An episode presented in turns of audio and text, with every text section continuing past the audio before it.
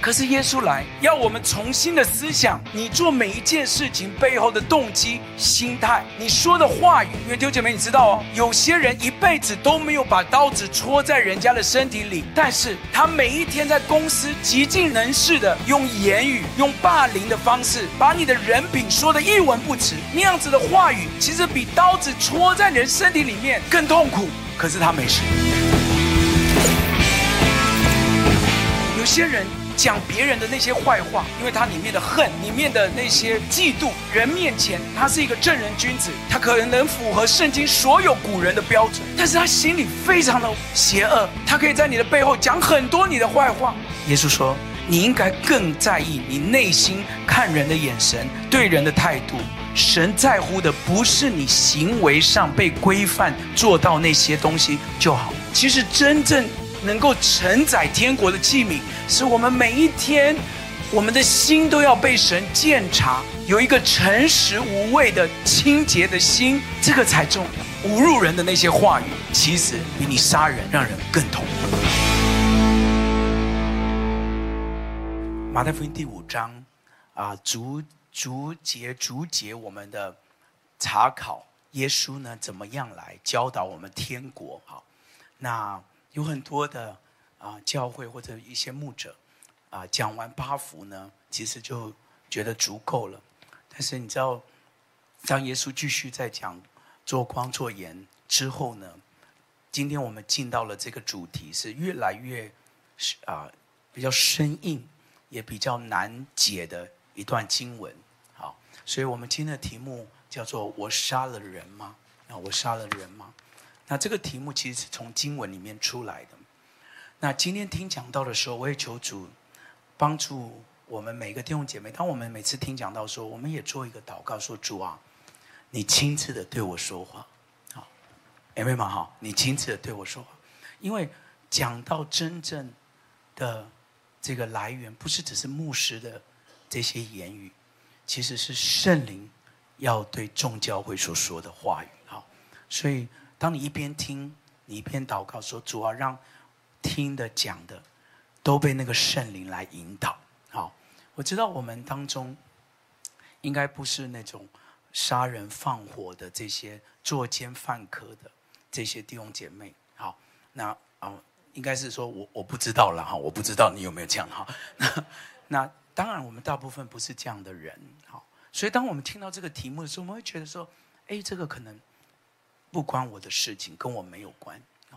但是，等一下，当你听讲到的时候，求主来引导我们。尤其我刚刚讲，当我们听到越来越生硬、越来越啊这个难解的经文的时候呢，格外的需要圣灵来开启我们。好，那我们我们完全不是在于人的高言大志，需要圣灵对我们生命说话。好，所以我们今天进到这个主题呢。在马太福音的第五章，好，第五章，其实我们上一篇的信息是停在五章的二十节，二十节啊，五章二十节，我们一起来念好不好？我们上一篇是停在五章二十节，我们一起来念，请。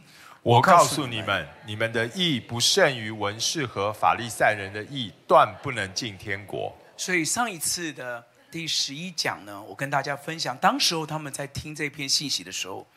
那那个时候的以色列人是非常非常啊厌恶文士跟法利赛人，因为这群人呢，把信仰、宗教跟摩西的这些教条变成人生命的那种捆锁，甚至呢，把神活泼长存的道变成了让人非常不耐，而且呢非常窒息的信仰。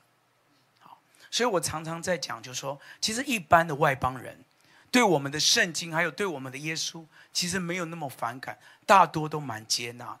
其实那些外邦人最反感的，是有一些基督徒的行为让他们反感。所以很多人迟迟不信主，其实跟圣经的真理没什么关。他们对圣经、对耶稣还还蛮认同，但蛮多的时候是因为人基督徒的生命。让人觉得不耐，让人觉得窒息，让人觉得这个信仰怎么会这样子？当时候就是这样，所以当耶稣讲说你们要做的更胜于文士跟法利赛人的时候，那时候的百姓是觉得耶稣你在讲什么？他们这些人很夸张，我们怎么可以做得到比他们更更厉害？所以记不记得我上次呢，就用两张图给你们看，就是一个男朋友呢，好，或者是丈夫，他也可以选择送九百九十九朵玫瑰花，但是上面的卡片是用电脑印的，随便写一个 “I love you” 就送给你，对吧？然后呢，那这个是没有几个人选嘛？我们上次我们这样调查，好像只有一两个，哈，比较肤浅一点的，好会选这个。我们有。录影，我们都录下谁举这个的哈，我们都。那，哎，可是另外一个呢是，那个花没有太昂贵，但是呢上面写了密密麻麻两面的纸手写对你表达的爱意。其实大部分的姐妹，我们选这个，为什么？因为很多的时候我们的信仰跟这个一样，啊，结婚纪念日我有送啊，我送很好哎，那你吵什么？对不对啊？我买了这么昂贵的，那你还要怎么样？我也有卡片呢、那你还要我做什么？但真正的信仰不是不是你有买有做，好像哦，我有来聚会，我有读经，我有祷告，好像就很了不起。所以，当我们回到耶稣在讲的那个胜于文士跟法利赛人的义。他今天呢，就用马太福音接下来的经文来跟我们解释什么叫做胜于。约翰一书，我们先看一下约翰一书。约翰一书是这样讲的，他说：“我们若爱神，又遵守他的诫命，从此就知道我们是爱神的儿女。我们遵守神的诫命，就是爱他了，并且帮我画起来，他的诫命一点也不是难守的。有没有看到？所以。”今天耶稣就来跟我们解释，当我们要胜于文士跟法利赛人的义，不是只是做到他们做到的那些行为。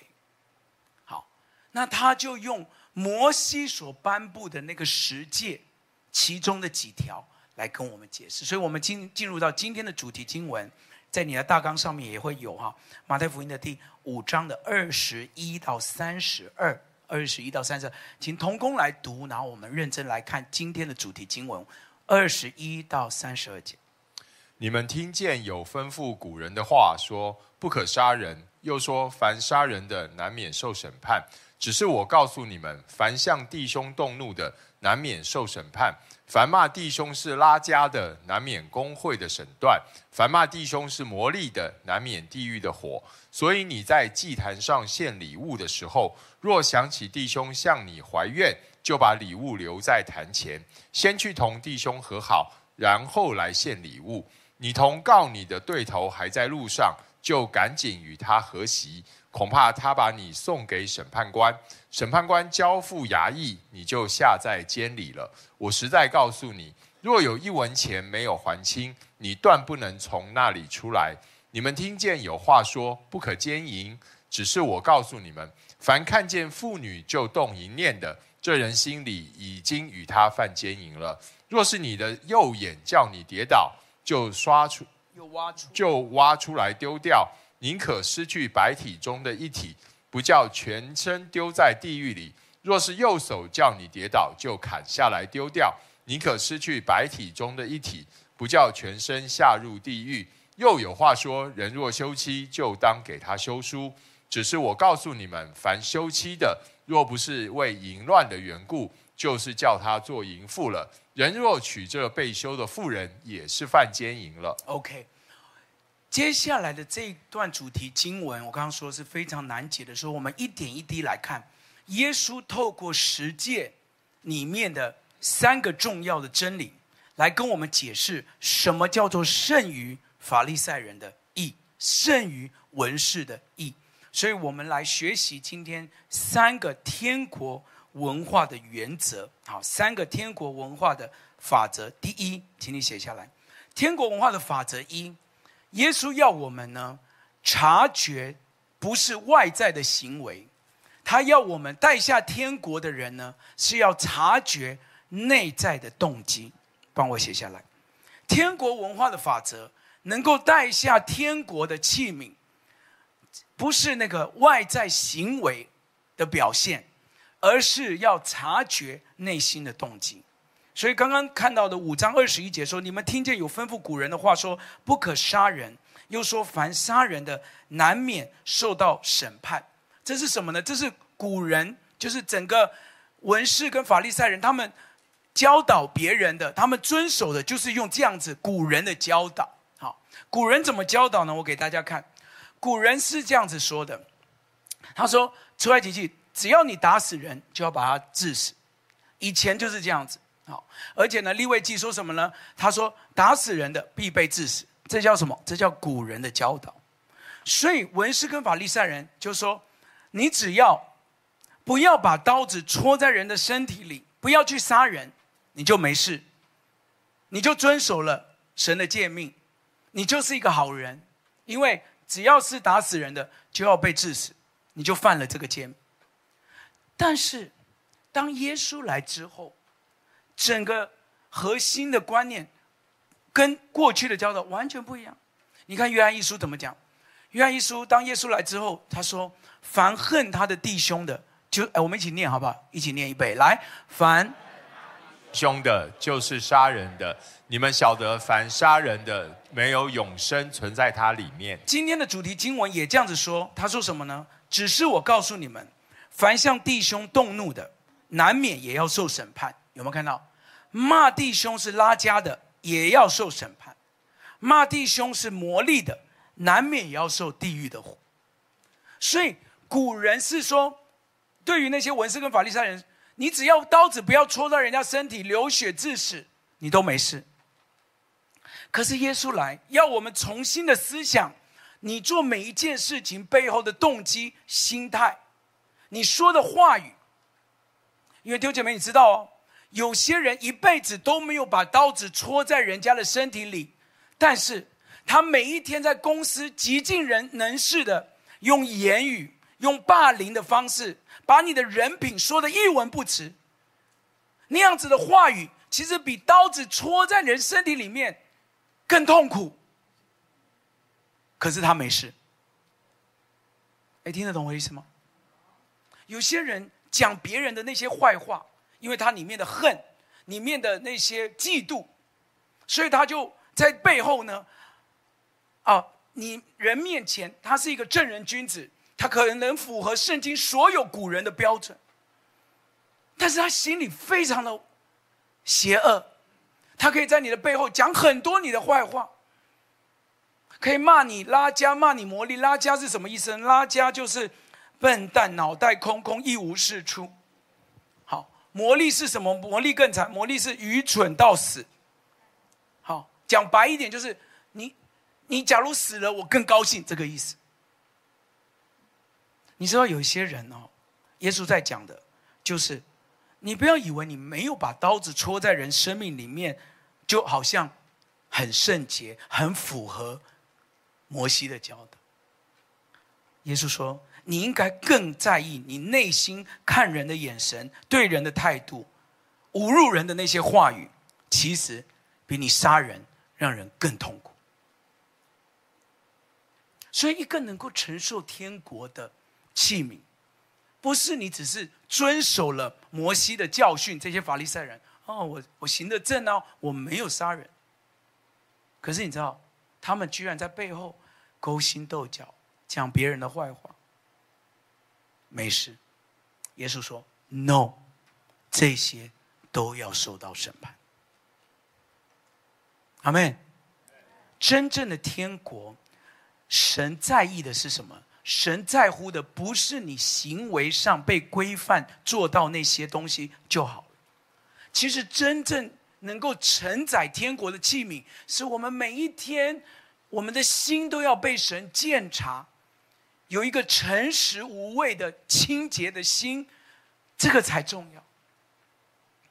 否则我们在外面的人看起来，我们又来聚会，我们又读经，我们又祷告，但是没有人看到我们的时候，我们对人是非常侮辱的，我们说话是非常伤害别人的，我们我们里面是充满很多嫉妒、纷争、比较的。神说：“你就算没有杀人，你里面的那些恶念仍然需要被光照，需要悔改。”阿们。第二个，古人说什么呢？古人说不可奸淫，对不对？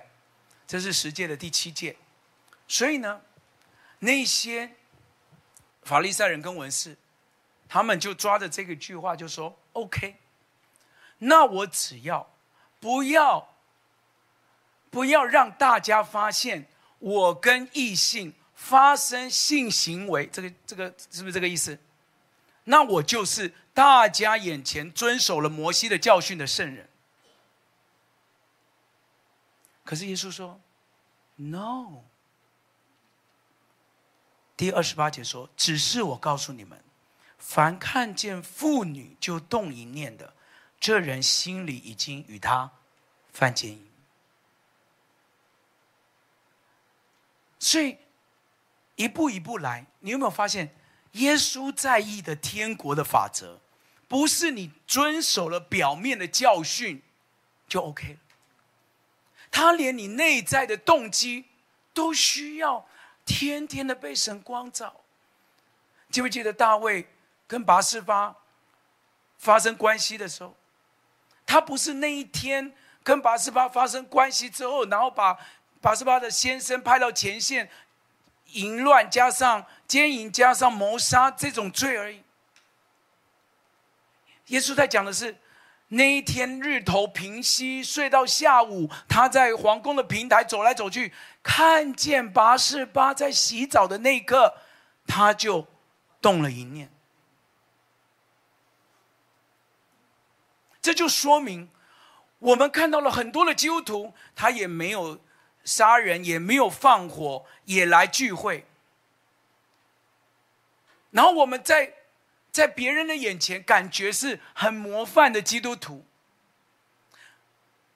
而且，注意哦，而且连我们自己都骗过自己，觉得我这些都做到了，我很棒。但是我们从来没有认认真真的在圣灵的光里面对付我们的内在动机，难怪我们带不下天国的影响力。在外人的眼中，我们仍然是一群勾心斗角、又又犯杀人、又犯奸淫的那种没见证的基督徒。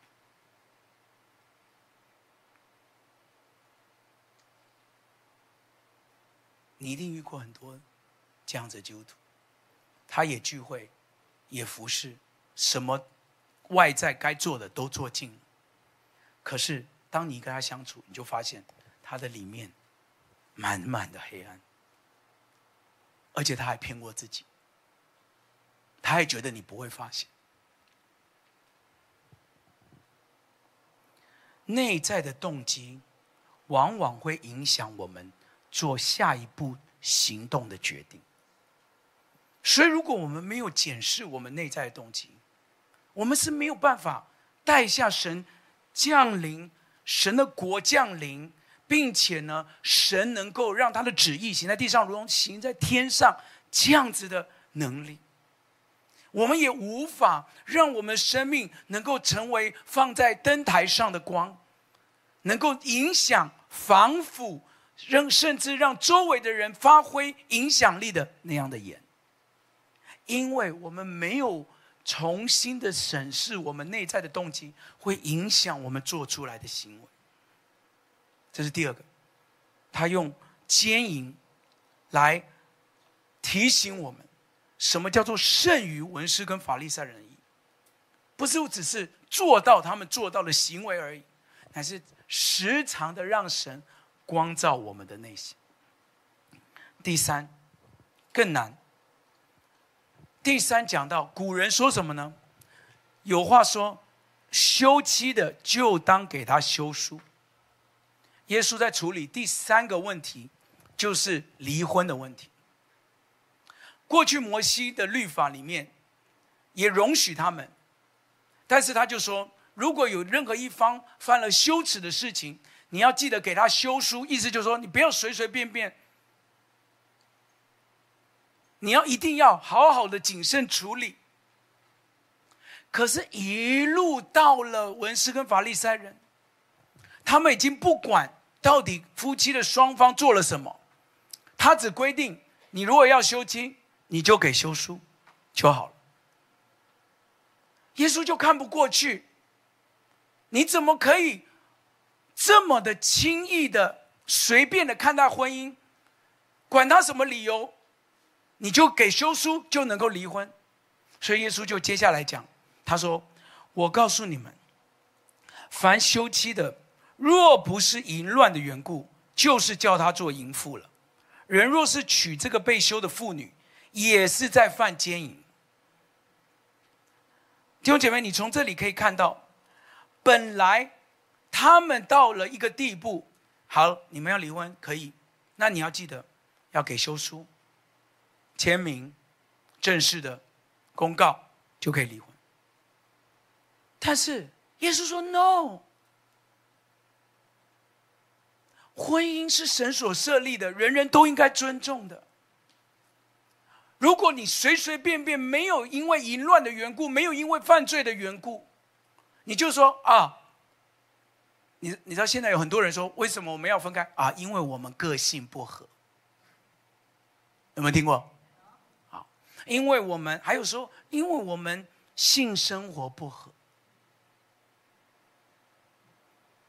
就什么理由都可以拿来做离婚的问题。耶稣说：“No，我们要尊重盟约，我们要尊重婚姻。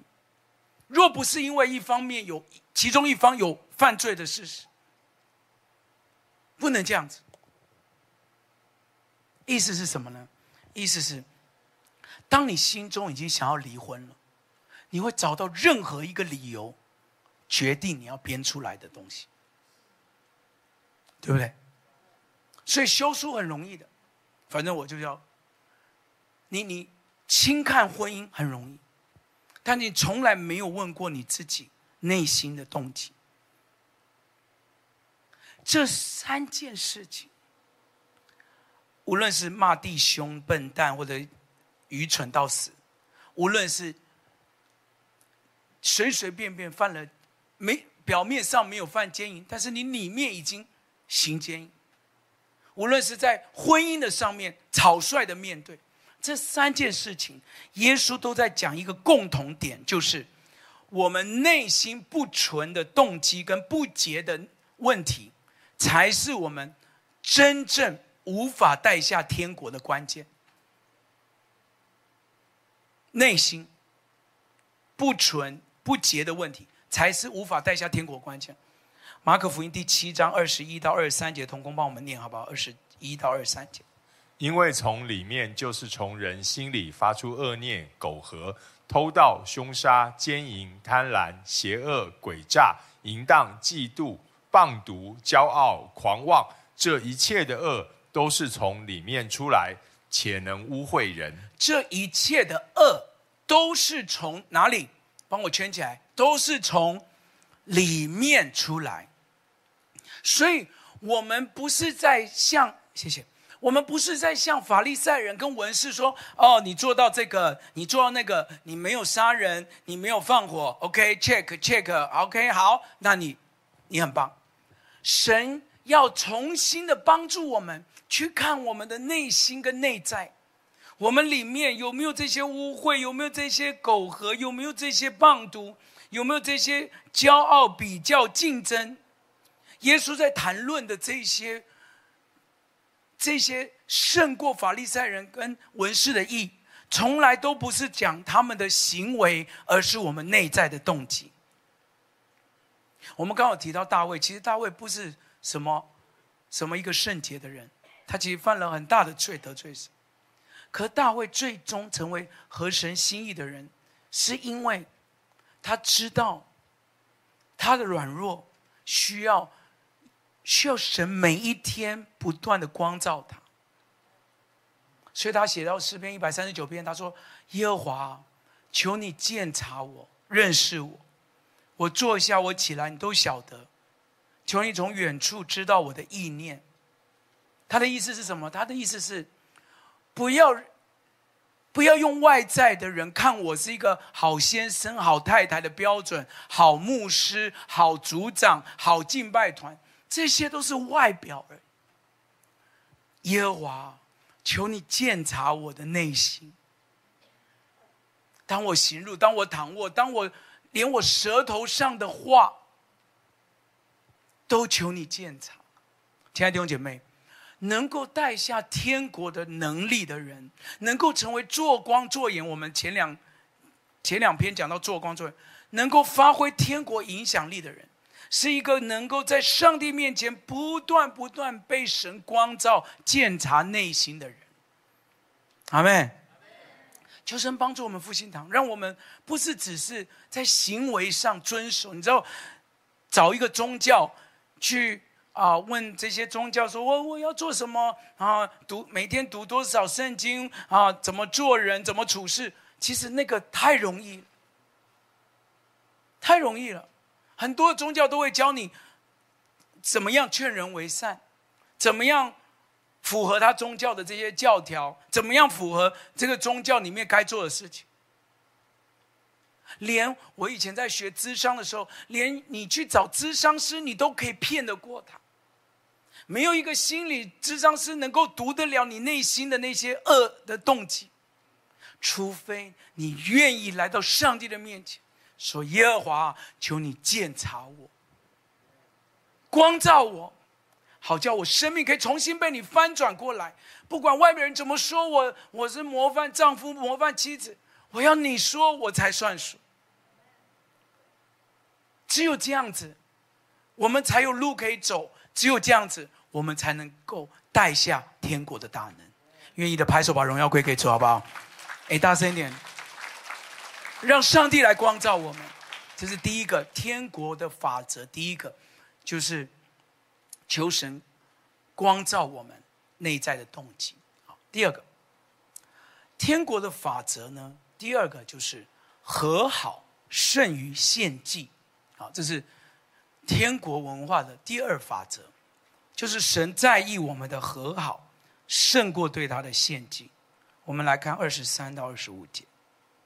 所以你在祭坛上献礼物的时候，若想起弟兄向你怀怨，就把礼物留在坛前，先去同弟兄和好，然后来献礼物。你同告你的对头还在路上，就赶紧与他和席，恐怕他把你送给审判官，审判官交付衙役，你就下在监里了。耶稣在分享这段信息的时候呢，他接下来就在讲，说，如果你们要去献祭，你知道那时候他们都大概是在加利利沿岸的这一群人，好，他们要去献祭，哈，是我给你看地图，是从加利利的北方，好，要走一路走到耶路撒冷去献祭，那这个这个距离大概有一百多公里的距离，好。那一百多公里大概是怎么？你想象一下，就是从我们现在这里一路走到苗栗，这样好。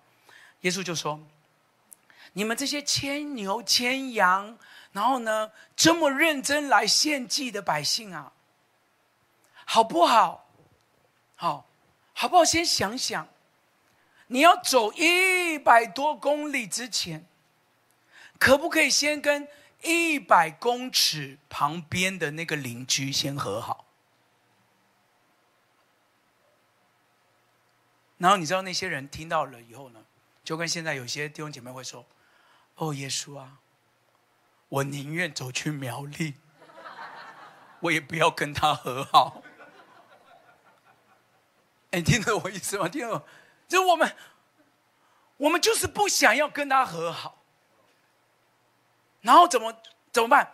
我们就哇牵牛牵羊，那因为我们，我我们就是，反正粉饰太平嘛，不要看我那个跟我吵架的那个家人，不要不要不要不要去管那个那个惹我生气的那个孩子，不要不要去啊、不要去解决我跟丈夫的问题，反正我牵牛牵羊来教会，举手祷告也很大声，唱诗歌，反正我很渴慕。可弟兄姐妹，你知道，我们在教会唱的越大声，祷告越渴慕，外面的人看我们越奇怪，越奇怪，因为我们不愿意跟人家和好。旁边的这些邻舍，旁边那些家人，我们回家甩门就进去，我们回家转头就走，我们一句话也不讲。我们把它当空气，我们我们我们有很多这样子的小动作，你别以为别人看不到。但是我们来教会，居然好渴慕，好火热，人家会觉得你有病，你这个基督徒很奇怪。哎，对吧？来帮我跟旁边说，你有病，来。我们没有说他是魔力或拉加，对不对？哈，啊，就也是说，你宁愿走这么多公里，你宁愿走去苗栗，你也不愿意和好。难怪你带不出影响力。难怪你不能做光做盐，就这个意思。他说啊，我想发挥影响力，我想要，可以先和好。这是耶稣的意思。所以他就说，倒不如我们急于做这些宗教仪式之前，先看看我们跟周围的人还好吗？那圣经里面怎么教我们和好？我快快的讲，有一个非常好的例子，就是呢，雅各回去跟姨嫂道歉，记不记得？好，好，那我我快快的前几天要雅各呢是弟弟，然后抢了哥哥的长子的名分，用一碗红豆汤，所以呢他就躲避哥哥，就逃离开家里面，大概有二十年的当中呢都不敢回家。可他每一天很痛苦，很痛苦，他哥哥不原谅他，所以呢，当他有牛有羊的时候，他就回去道歉。好，可以哈，就大概这个故事。那我们今天就从。雅各回去找姨嫂道歉的这个过程，来学几个跟人和好的步骤，好不好？第一个，《创世纪》的三十二章跟三十三章就讲到这个兄弟和好的过程啊。第一个，你请写下来，和好有四个步骤。第一个叫做主动，主动，好，主动要去和解。帮我念三十二章的三到五节。雅各打发人先往希尔地去。好，先停一下，帮我把“先”圈起来。这个“先”很重要。好，你要去和好，你要先。好，继续。就是以东地见他哥哥以扫，吩咐他们说：“你们对我主以扫说，你的仆人雅各这样说：我在拉班那里寄居，直到如今，我有牛驴羊群仆婢。现在打发人来报告我主，为要在你眼前蒙恩。”有没有看到？这个兄弟要和好，雅各呢先主动的去做这个事情。所以你知道有很多的人呢啊，在教会说主啊，谢谢你今天光照我啊，牧师讲这个和好的信息，对，我要跟他和好，主啊，让他来找我跟我和好。没有这样的事情。如果真的和好要发生，我们要先主动。Amen。第二。你需要学会放下跟谦卑，也就是我们我们常常都是因为面子影响了我们。第二个，谦卑放下。哎，直播的那边，谦卑放下。来第三节看，他自己在他们前头过去，一连七次俯伏在地，才就近他哥哥。你看这个雅各要回去道歉的时候，哈。他是怎么样的态度呢？他是一连七次伏伏在地去道歉，七次呢？好，好，我表演给你看。比如说啊，比如说我今天要跟启荣牧师道歉，啊，啊，每次都举他的例子，那他就坐这里，很倒霉。好，好，启荣牧师啊，好，对不起了，好，那我呢就平常都一直在讲道的时候举你的例子。好啊，对不起了，好，你可以原谅我。那他就说不行啊，你现在又举我例子，对不对？好，那我说对不起啦，哦，你不要这么小气好不好？我都跟你道歉了，我都讲了，我都做了，有没有？有很多时候哦，我们就以为我们讲一次、讲两次，然后我们就觉得我都做了，是他小心眼，是他没度量。这种人，上帝啊，我做了。但是他这个不是哦，他这个是那个面子都摆到不知道哪里。你知道我们很多都是因为面子。他七次，你有看到经文吗？俯伏，这样爬过去，要道歉哦，姿态一定要放低，才有和好的可能。你姿态太高，不可能。第三，要真正和好的第三个步骤是要付上代价的，啊，付上代价。你看雅各怎么做？以嫂说：“我所遇见的这些群畜，群畜是什么意思呢？”雅各说：“是是要在我主面前蒙恩的。”以嫂说：“兄弟啊，我的已经够了，你的人归你吧。”雅各说：“不然，我若在你眼前蒙恩，就从你从我手里收下这礼物。”因为我见了你的面，如同见了神的面，并且你容纳了我。刚刚我们前面说，他又把牛啊、羊啊、驴啊，所有的这些礼物都带去。然后那天姨嫂就说：“这些东西是什么？”好，雅各就说：“啊，哥哥啊，这些是我要送给你的礼物。”好，那你知道，有的时候你道歉的人，他也不是这么，就好像你想象的哦，然后和好拥抱，没有啊。以扫就说：“不要，你的就你的，我的就我的，很拽哦。”好，那你看雅各怎么？雅各没有说拽什么屁呀？对，好，我热脸贴你冷屁股，我都这样子，你你，好，他没有，他说：“啊，哥哥，我见到你的面，就像见到了神的面。你看这么会讲话。”你你懂这个意思哦？就有的时候我们我们会做到一个地步，我们也会生气啊！你我都这样，我我七次伏伏在地，我礼物都带来，了不给你脸不要脸，那就没有就没有和好的可能吗？和好就是需要付上代价，一次两次送礼物。没有代价呢，就没有和好。你道歉的程度，要跟你得罪他的程度成正比，对吧？好，你如果真的得罪一个人，你不能够随随便便说道歉呢、你以为这么简单吗？没有。你今天假如你抢了别人的老婆，我问你，你说对不起了。原谅我吧，你可以这样吗？这么严重的事，你可以这样三言两语吗？道歉的程度跟得罪的程度要成正比嘛。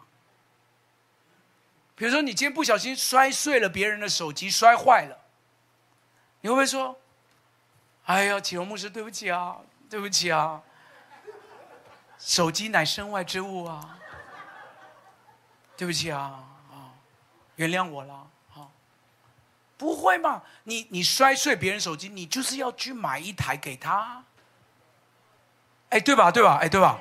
你不是说哦，对不起，就就没事嘞？道歉的程度要跟你得罪的程度成正比，那才是和好。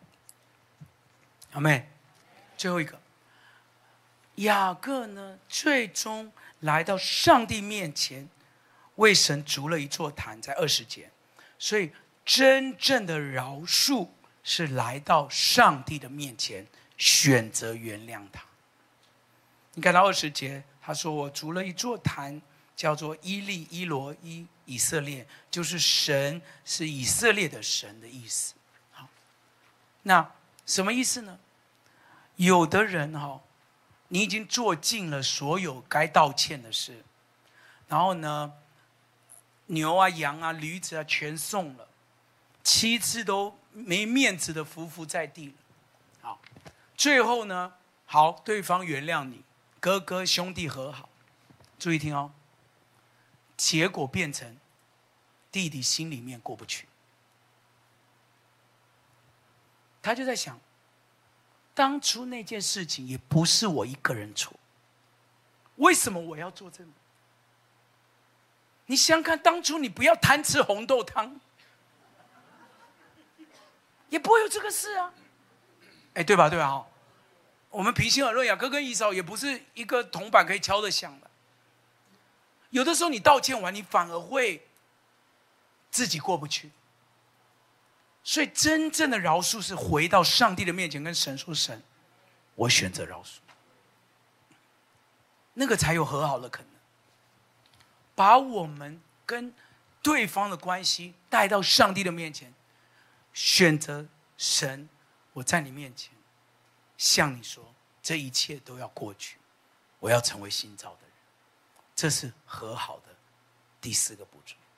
好，我们来复习一下和好有四个步骤，我们一起来念好吧？第一个是什么？主动和解。和解。第二个，谦卑放下。第三，付上代价。第四，真正饶恕。真正饶恕。到目前为止，大家有收获吗？可以哈，好，好了，跟你们讲一下。我有一阵子哦，啊，很很久了哈，不要想说上个月，很久。我有一阵子跟我老婆吵架。你不要这样看我，每个都会的，好不好？不要这样。哦，哎呦，你，我们都会吧？哎，不要这样看我，大家眼神会杀死我的。那阵子我也不知道怎么搞的，我就是，就是那个来还是什么，反正 就是看什么都不不惯呐、啊，就是哇就很生气他，然后呢觉得他做什么我都不满意，很久了很久了，不是上礼拜哈，不是我已经改变了哈，来，然后那阵子我们就就好，然后你知道我很过分，好，就是我有个。坏习惯，我已经改变了那个时候的坏习惯哈。大家，我感觉这个气氛很凝重哎，我的天！你们出去不会乱讲话吧？我那时候有个坏习惯，就是我，我一不开心我就我就冷战，嗯，然后呢，我就把它当空气，因为我生气嘛，我就不讲话，很过分了。然后，那因为那时候很不成熟，所以我就想说，我我又没有等你来道歉，好，啊就这几天我都没有。那刚好那个礼拜也不是我讲的，我想说，就就过了，所以我就气还气过周末，我在那边装模作样在那边敬拜。很久以前了，很久以前了，大家，很久以前。可是我跟你讲，好死不死，下一周就变我讲到。我心想，我，我，我总不能跟老婆吵成这样不讲话，然后，那我要上来讲道吧？那就算你们都不知道，我我自己也觉得怪怪的。圣经这样讲嘛。那在我那时候很夸张，我就那时候我还在我的办公室还在青青木办公室这边，好，那我就，那我我的太太都是负责儿童主日学嘛，所以也是在教室这一区。然后我要讲到之前，我就我就在那个狭路应该。到那个 儿童主日学那边，其实那个巷子很窄嘛，哈，就遇到他。那我心想说：好了，那是我们已经好几天没讲话。说好了，那我就，反正上帝要我道歉嘛，我要献祭之前要先道歉。我就说：圣和，我有话要跟你讲。我那时候很很幼稚，我就说我有话要跟你讲。他说什么话？我说进来讲，总不能在总不能在外面给大家看嘛哈！我就说到青青木办公室讲，我就进来讲。我坐下来哦，我还理直气壮，我就说，你知道我等一下要上台讲到所以呢我现在要跟你道歉。好很烂对不对？你讲超烂的。你还敢讲我哈要不要我讲你的？好 没有开玩笑开玩笑。没有。就就我我居然讲出这种话，你知道吗？我我我居然那时候讲说啊，我要上台讲到，我我我我要跟你道歉。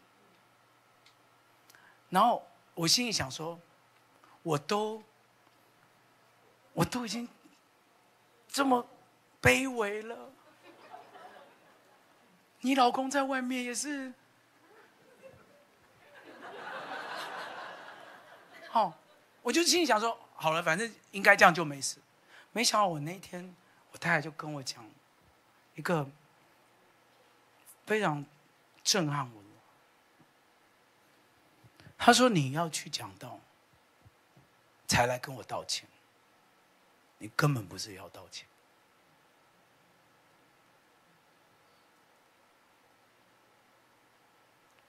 哇！我觉得，我那一秒钟想，我都已经这样子，我，我这，我够谦卑了吧？我很窝囊了，我一个男人做到这样地步。他说：“你根本不是真的道歉，你只是为了想到你等一下要讲到，表面上想要做。”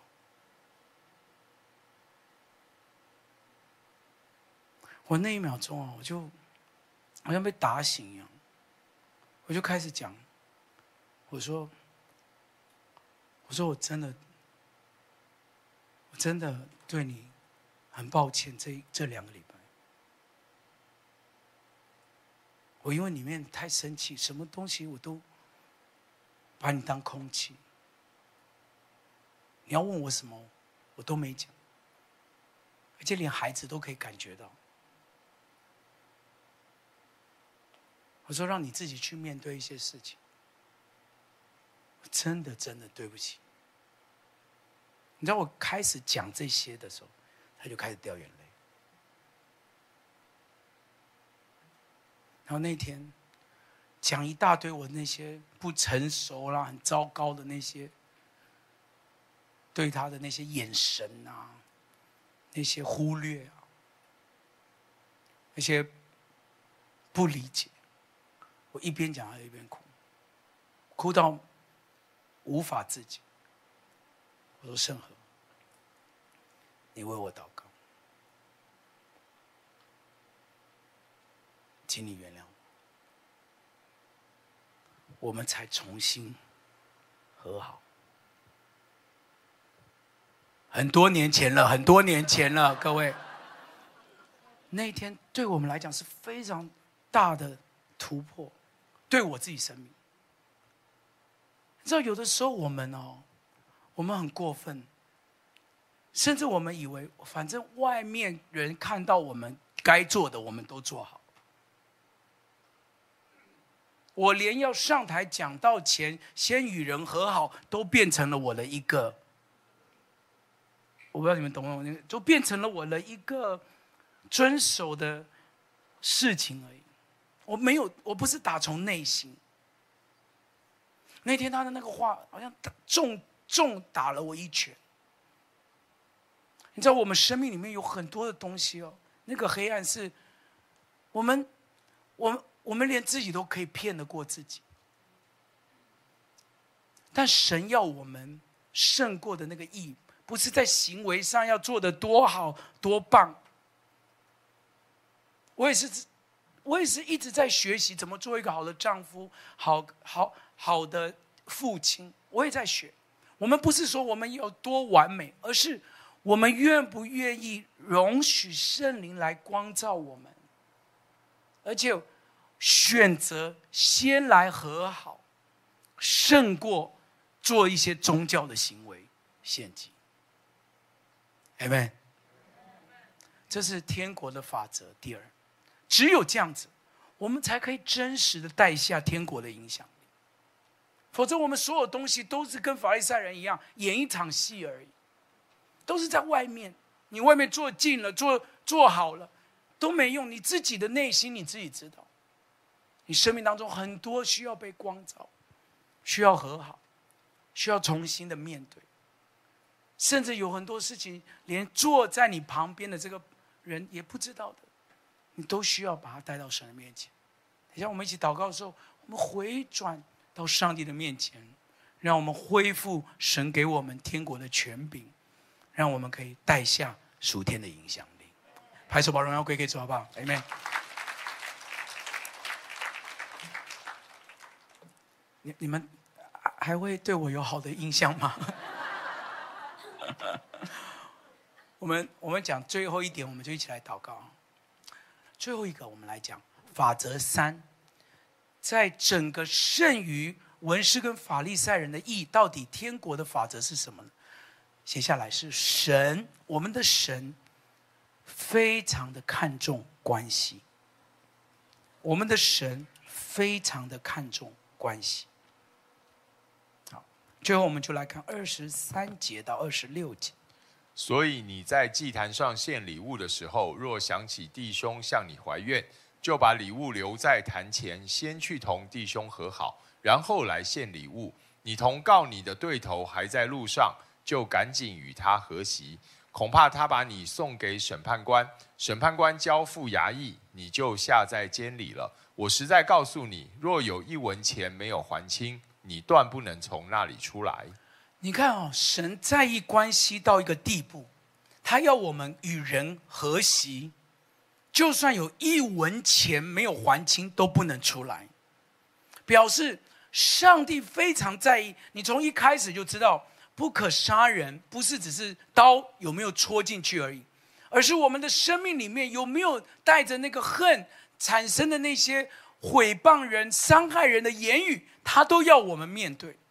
他说：“不可奸淫，不是只是有没有性关系而已。他是那个我们有念头的时候，我们都我们里面的那个恶都会，最后的那个行为只是压垮的稻草而已。”他说：“不要轻易的休妻，也是让我们能够在意关系的这个神。”他说：“一文钱都没有还清，都不要出来。”表示神非常看重我们与。其他人的关系，在信仰里面，那些文士跟法利赛人揪着耶稣说：“你为什么在安息日可以治病？因为在摩西的律法里面，安息日什么事情都不能做，连按电梯都不行。你知道去以色列的时候，他们有一台电梯是安息日的电梯，就是每一层楼都停，夸张吧？连按电梯都不行，你就在那边，你住十二楼，你就。”你就要半小时坐电梯，因为他每一层楼都停，连按电梯都不行。可是耶稣就说：“我看到一个人，他已经病成这样子，我难道还顾什么安息日不安息日吗？”我们的神非常在意关系，Amen。所以当我们去想到我们的这些遵循神的律法，然后呢，呃。信仰的这些条款的时候，不是只是想到说，哦，神的诫命好难守哦，哦，神对我们好严格哦，神神怎么这个不能做，那个不能做，不是这种，不是那种教条式、律法式的，而是这些的背后是神非常重视关系的原因。所以，你看，撒母耳记上。才会这样说，耶和华也喜悦燔祭跟平安祭，但是岂如喜悦人听从他的话呢？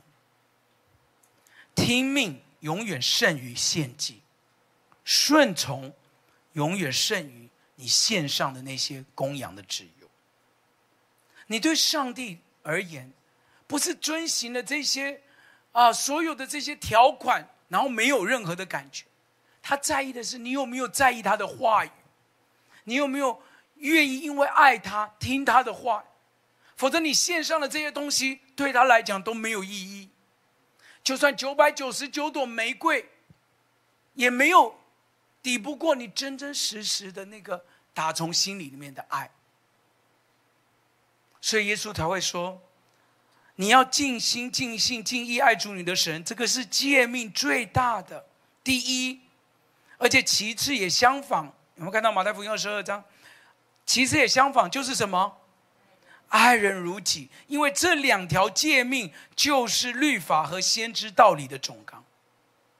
这些摩西的律法，不是让你这些文士跟法利赛人来遵守的。你知道，有些基督徒到后来就觉得，哇，我们成为基督徒好累哦，这些律法都要遵守，这个也那个严格，那个严格，不是的。你看到我们今天讲的这些东西，所有的杀人是叫你不要恨人，献祭。是要你先去和好，叫你不是不要行奸淫而已，是连动淫念都需要被光照，让你什么呢？让你重视看重婚姻，而不是随便的休戚。这些的背后，其实都在说明律法的总纲，就是全心的爱神跟热切的爱人。你帮我在空白的地方写律法的总纲。就是全心的爱神，跟热切的爱人。神拯救我们，不是要让我们来守他难守的律法跟诫命。神拯救我们，是要呼召我们来爱上帝跟爱人。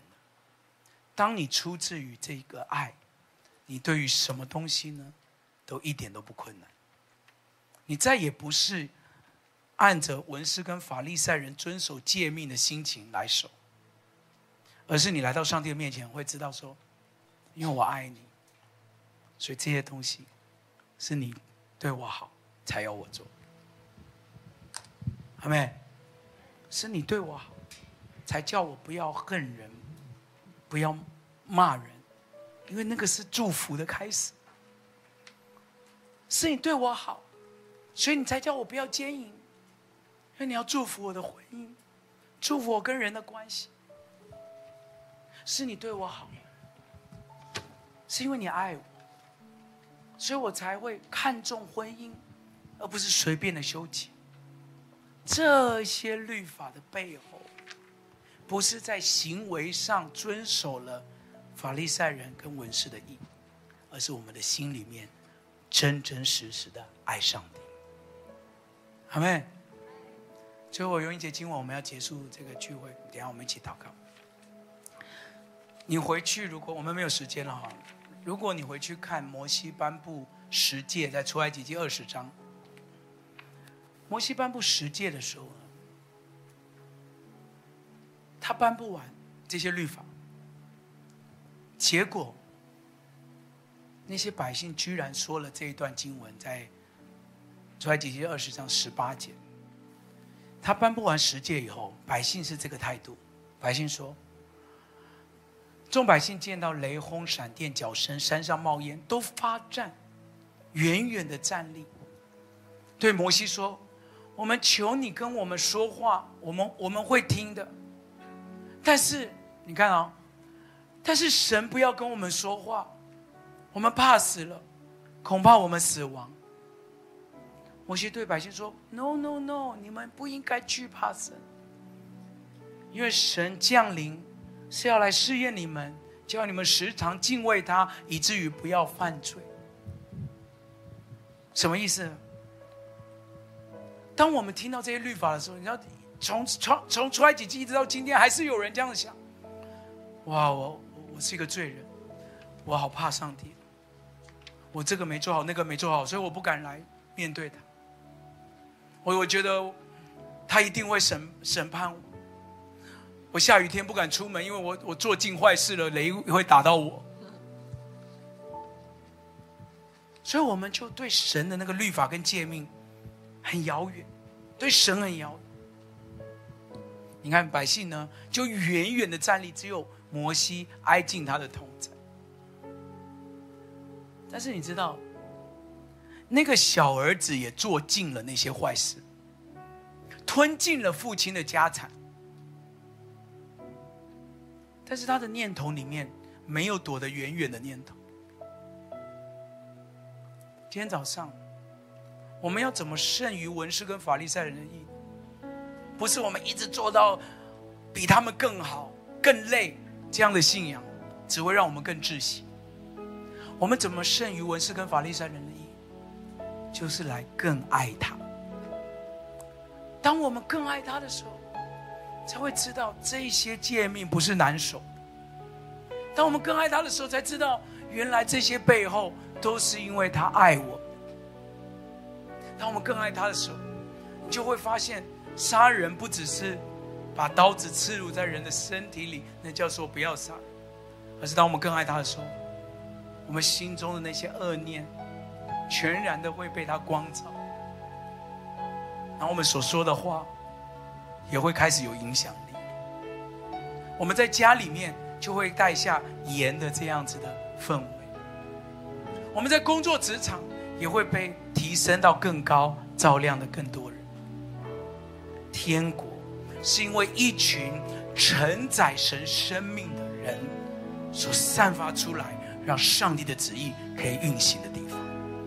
祷告主，复兴堂的众弟兄姐妹，我们不是在一个律法的底下遵行天国的法则，而是让我们更爱他。说主啊，我我我其实也是一个罪人。我我每次看到这些律法，我就是很想逃离你。这些规则，我就觉得一条又一条好多。但今天你要重新的被神光照，说神，我不应该转向你，我应该要跑向你，我要跑到你的爱里，好叫我一生能够活在主的爱中，能够呢活出主要活出的样式。黑妹，愿意的拍手把荣耀归给主。我们从位上站起来，我们来敬拜他，好不好？主耶稣，你是我是爱，唱出来。我全心归你，不他意，天地间有何能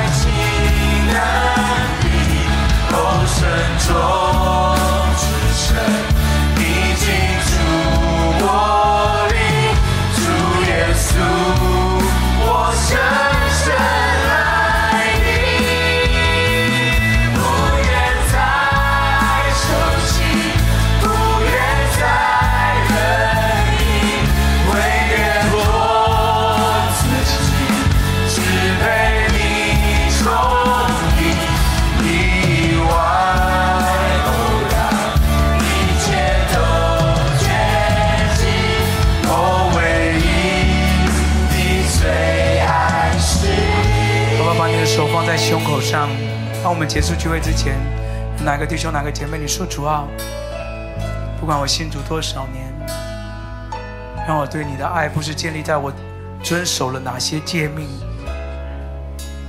让我对你的爱是，我想要来听你的话语，我想照着你的话，成为我生命的准则。光照我，鉴察我，看我的内心里面还有什么恶行没有？求你引导我的脚步走上永生的道路。有哪个人说主啊？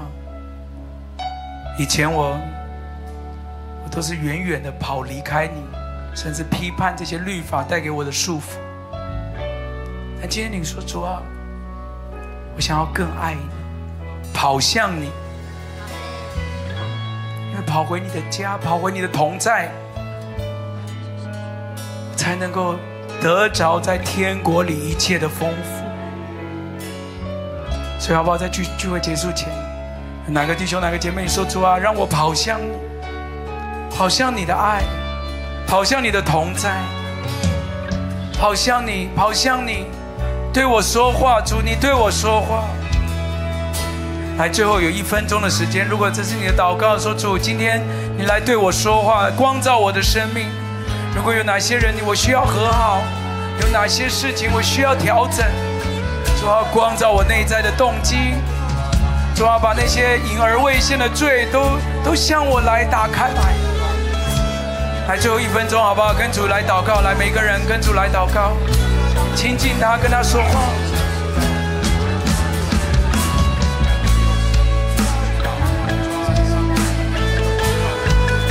啊，让我更爱你，更爱你。不要做一个只有表面上做，表面上做好没有用。主啊，帮助我。主啊，在在在外面有太多的基督徒只是做表面。主，我们不要这样，求你帮助我，帮助我们。祝福复兴堂。虚假跟谎言从我们生命当中拿走，把戴面具的两面人从我们的里面挪开来，让我们真实的面对你。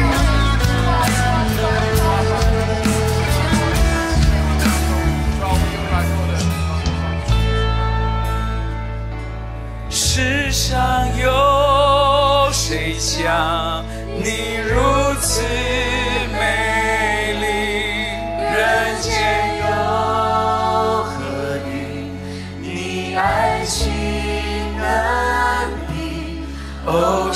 中之神，你进驻我。来，复兴他，告诉他。主耶稣，我深深爱你，不愿再受气，不愿再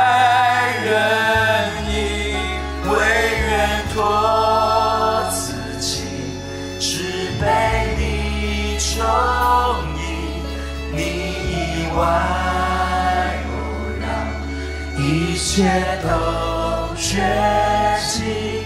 我唯一的最爱是你。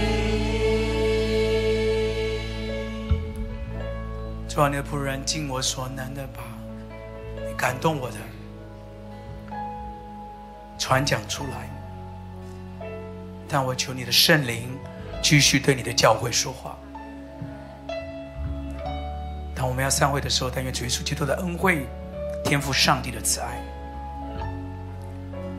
永活的圣灵，继续的感动、造就复兴堂的众弟兄姐妹，好叫我们不是在律法里面被捆绑，乃是我们在你的爱里面走上永生的道路。祝福我们比昨天更爱你，祝福我们比去年的自己更爱你。